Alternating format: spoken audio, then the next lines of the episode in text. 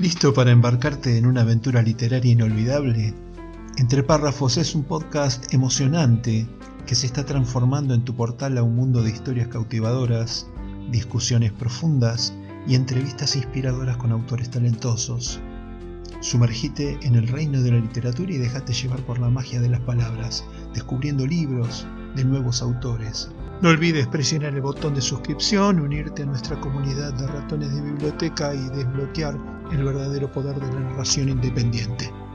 Entre párrafos, encuentro de escritores, la parte divertida de las letras.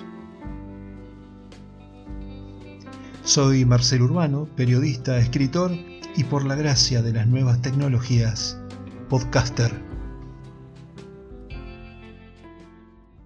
Hola, ¿qué tal? Bienvenidos a este nuevo episodio extra de Entre Párrafos, Encuentro de Escritores. Hoy con un fragmento de la novela Matarla antes de Navidad de Cristian Pavolini, escritor argentino a quien entrevistamos en el podcast anterior. Pero antes permitime hacerte algunas sugerencias literarias. Noticias literarias en Entre Párrafos un segmento promocional que contribuye con la difusión de lanzamientos y eventos de los autores independientes de habla hispana.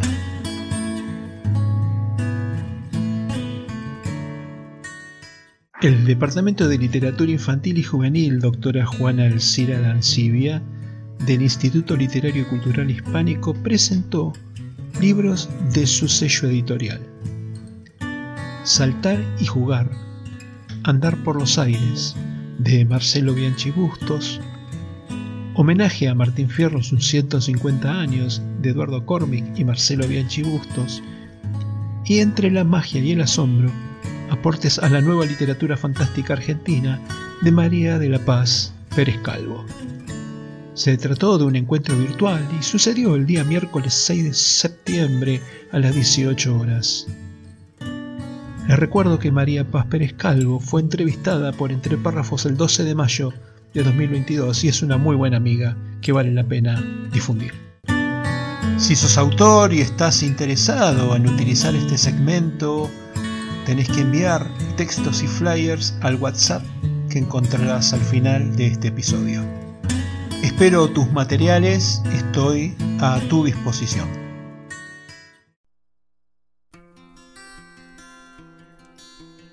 Quiero invitarte a que me sigas en mis redes. Podés hacerlo por Facebook, Instagram, YouTube, etc. Con tu apoyo puedo seguir creciendo para entregar mejores programas cada vez más atractivos. También podés suscribirte desde mi sitio web al newsletter en el que cada miércoles comparto mis notas periodísticas, siempre sobre temas de la literatura y su relación con la realidad nacional e internacional. Dale, Dame tu like, déjame tu comentario en YouTube o en las notas del podcast en mi web. Entre párrafos, la parte divertida de las letras.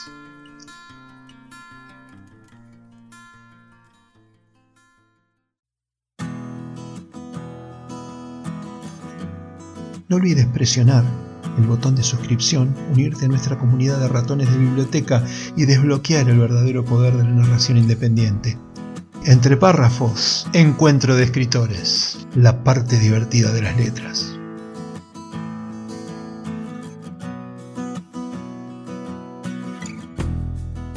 Ahora sí, la lectura de un fragmento del capítulo 1 de la novela policial Matarla antes de Navidad, de Cristian Pavolini.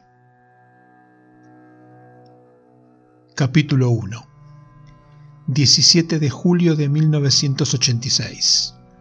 San Sebastián de los Reyes, Comunidad de Madrid, España. Se disponía a regresar luego de un domingo tranquilo.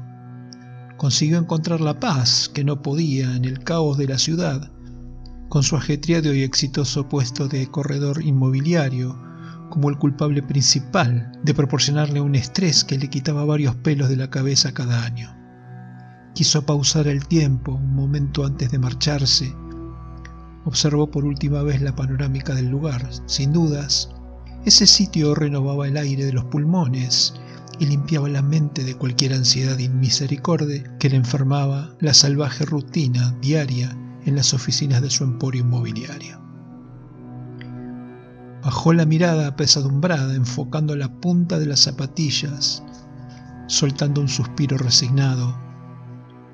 Volvió a levantarla con un atisbo de tristeza, cediendo a abandonar la increíble postal que se pintaba frente a él y prometiéndole volver en cuanto pudiera. Subió al coche con la mente alisada de los problemas rutinarios gracias a la vasta inmensidad acogedora que le había proporcionado el Parque Regional de la Cuenca Alta de Manzanares, un lugar espléndido. Su próximo destino, el loquero céntrico de Madrid. Condujo unos kilómetros de caminos sinuosos alejándose del parque, encendió el estéreo y reprodujo la Sonata Claro de Luna en un intento desesperado por inmortalizar la paz que le transfirió el Parque Manzanares. Entrando el cuarto minuto de sonata, el estómago le rugió, recordándole que se encontraba irremediablemente vacío. La paz de ese domingo lo había traicionado, olvidando depositar algo en la boca con que alimentarse. Entonces pensó que se le apetecía detenerse en algún pueblucho del camino y, en un garito de comidas, comprar unas roscas dulces para comer mientras conducía. Entre curva y contracurva transitó algunos kilómetros desde que abandonó el parque y al alzar la vista, luego de bordear una pequeña sierra, se topó con un letrero gigante tallado en piedra caliza que anunciaba la bienvenida a la comuna de San Sebastián de los Reyes. No desconocía que a esa hora, cuando el sol desistía en su crepitar, cediendo al ocaso, desbordaba de ofertas gastronómicas deliciosas sobre la calle principal donde la producción del poblado llegaba al clímax, despidiendo otro fin de semana de una manera tan tradicional como recordaban antaño. Antonio Sastre García Ortigosa, un nombre que hacía honor a su España querida, era un individuo solitario, eficaz y eficiente, que, según los dictámenes académicos de la Universidad de Madrid, era un prodigio. Uranio por naturaleza, pero en ocasiones le gustaba sociabilizar con un trago fuerte de por medio como excusa en alguna discusión de ingeniería civil avanzada. Avanzó ingresando por el casco histórico, situado en el lado sur de la comuna, el que se resguardaba más manso. Sin indicios de estrés proyectados al volante, pausadamente recorrió las primeras calles que desnudaban unas casonas muy pintorescas tipo dúplex alineadas armoniosamente una a una como escenarios primarios del pequeño poblado. El ambiente que concebía esas primeras edificaciones en un cálido reposo llenaban los ojos de Antonio, que solo observaba como distracción. Envidió esa bonanza que lo rodeaba. Unas cuantas calles más adelante, dentro de uno de los tantos duplex del vecindario, una niña tomaba la merienda en la soledad de la cocina de su casa. El lacio que caía sobre los hombros se agitaba despreocupado en cada sorbo que le daba la taza al inclinar la cabeza hacia atrás. Arrodillada sobre la silla, se refregaba con las manos los ojos cada vez que uno de los mechones de pelo caía sobre la frente y le rozaba la retina. Luego de mojar en la chocolatada la última galleta, Observó desesperada que el envoltorio estaba vacío. Aún no se sentía satisfecha, su deseo era comer una más. El celofán se arrugó cuando lo aplastó con furia con su pequeña mano. Disconforme por ese hecho, enarcó las cejas. Mami, mami, quiero que me traigas otra galleta, berrinchó con el quejido de su fina voz. Un momento de silencio acaparó la cocina donde no hubo respuesta. El berrinche se perdió en los recovecos de la casa, rebotando con un eco seco sobre cada pared. Mami, mami, quiero otra galleta. Mami, mami, quiero otra galleta, insistió más efusiva y lo acompañó con un puchero sobre la boca para afirmar su descontento. Hubo otro silencio, esta vez más preocupante. La niña revolvió los ojos, pero se dio cuenta, luego de seguir arrodillada sobre la silla, diez, veinte, 30 segundos, de que nadie solventaría sus demandas si decidía permanecer en el mismo lugar sin hacer nada. Fue entonces, con un enfado aparatoso, que decidió ir en busca de las explicaciones que creía obligatorias por ser ignorada en la necesidad urgente. Por ser ignorada en su necesidad urgente. ¡Qué descaro! ¿Cómo se atrevía su mamá a desoír a la princesa de la casa? El taburete que la sostenía para alcanzar la mesa era demasiado alto para sus cortas piernas. Le llevó una planificación de ingeniería donde tuvo que esforzarse más de lo que usualmente hacía para lograr bajar y afirmarse en el piso volcando el jarro y derramando el contenido en el intento. Los puños del pijama se impregnaron de leche chocolatada, adquiriendo una tonalidad amarronada. Por fin tocó el suelo firme y caminó unos cuantos pasos antes de detenerse debajo del umbral de la puerta de la cocina. Miró hacia ambos lados. El living estaba desierto y en una intensa calma. El televisor apagado ejemplificaba para la mente de la niña que algo no era habitual de un domingo por la tarde, donde todo era generalmente bullicio. Continuó dejando a su espalda la cocina y giró en dirección al largo pasillo que conducía al primer piso del dúplex. Se detuvo ante el primer escalón, observó de extremo a extremo. Nada ni nadie. Se miró los pies que calzaban unos soquetes estampados de estrellas y el pijama de Winnie the Pooh le resaltaba del pequeño cuerpo de tan solo seis años de edad. Movió los deditos inquieta. ¡Mami! ¡Mami! Los gritos de capricho que ejerció desde la cocina con aire a ahora se transformaban en un llamado que comenzaba a sonar como una necesidad auxiliadora. Por enésima vez no hubo respuesta. Otro silencio que atrajo miedo. Desde el pie de la escalera volvió a alzar la vista hasta visualizar una luz que se colaba por las ventanas del primer piso. Enseguida sonrió con aire renovado.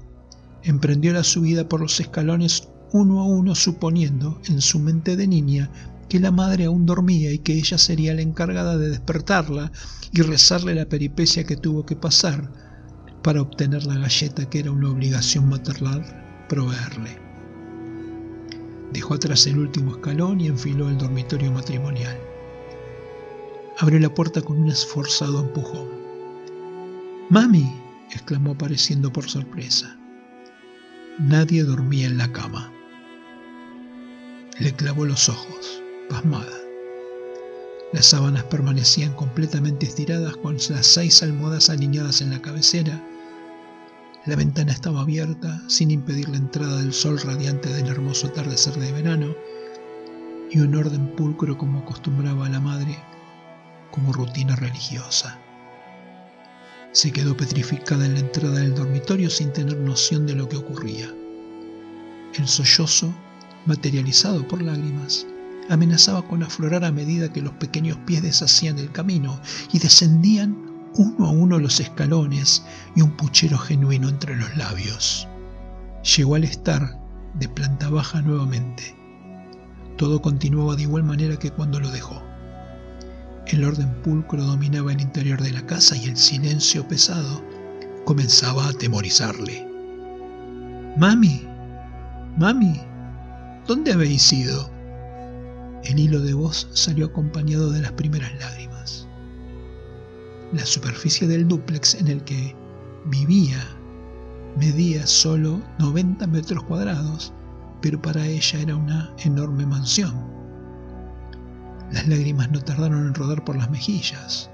La corta edad de la niña no resistía el hecho de sobrevivir por sus propios medios sin su madre. No conocía los mecanismos para prepararse ni siquiera una taza de leche chocolatada.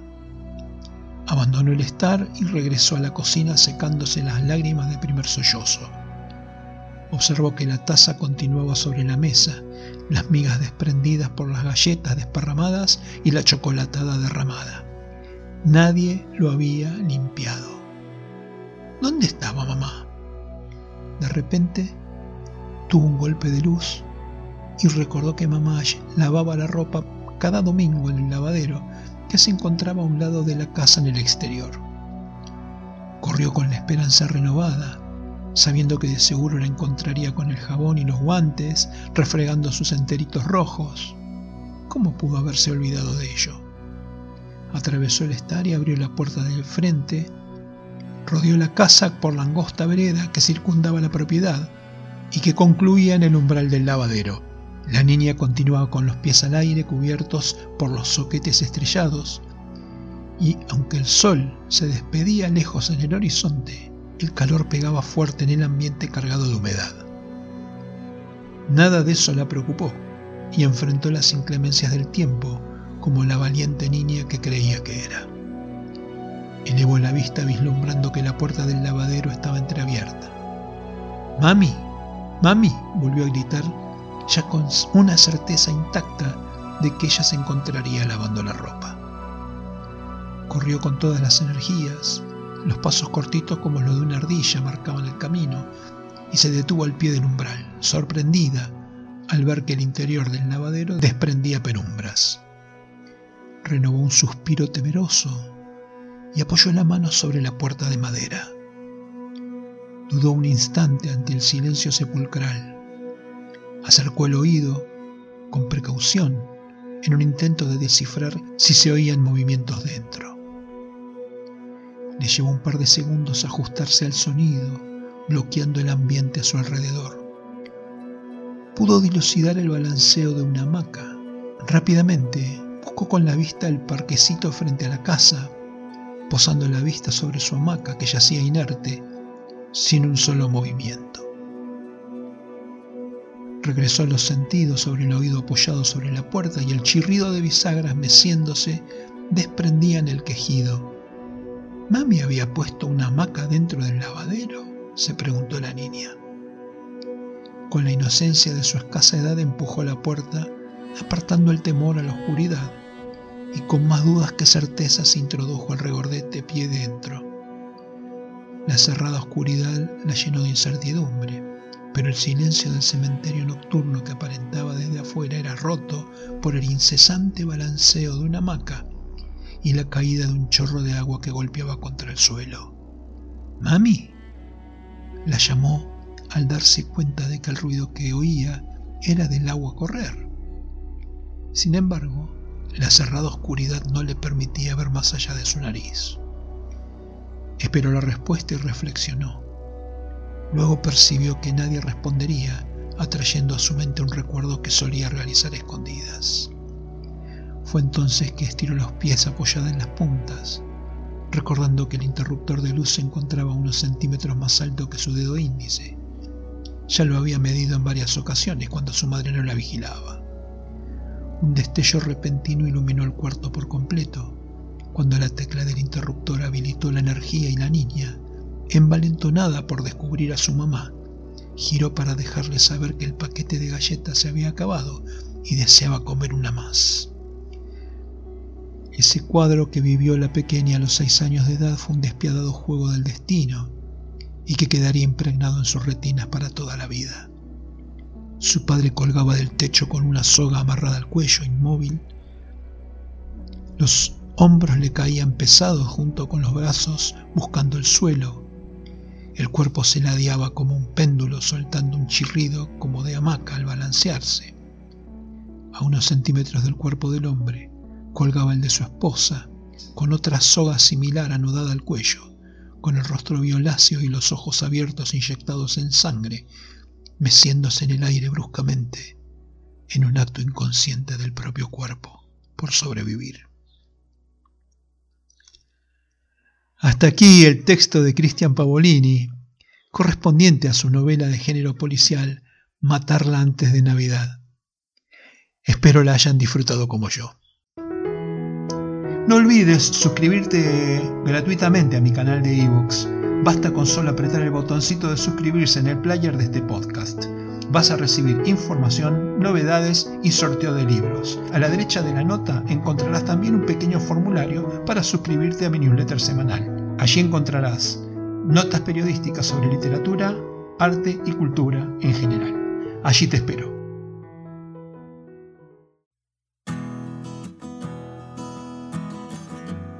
No olvides presionar el botón de suscripción, unirte a nuestra comunidad de ratones de biblioteca y desbloquear el verdadero poder de la narración independiente. Entre párrafos, encuentro de escritores, la parte divertida de las letras.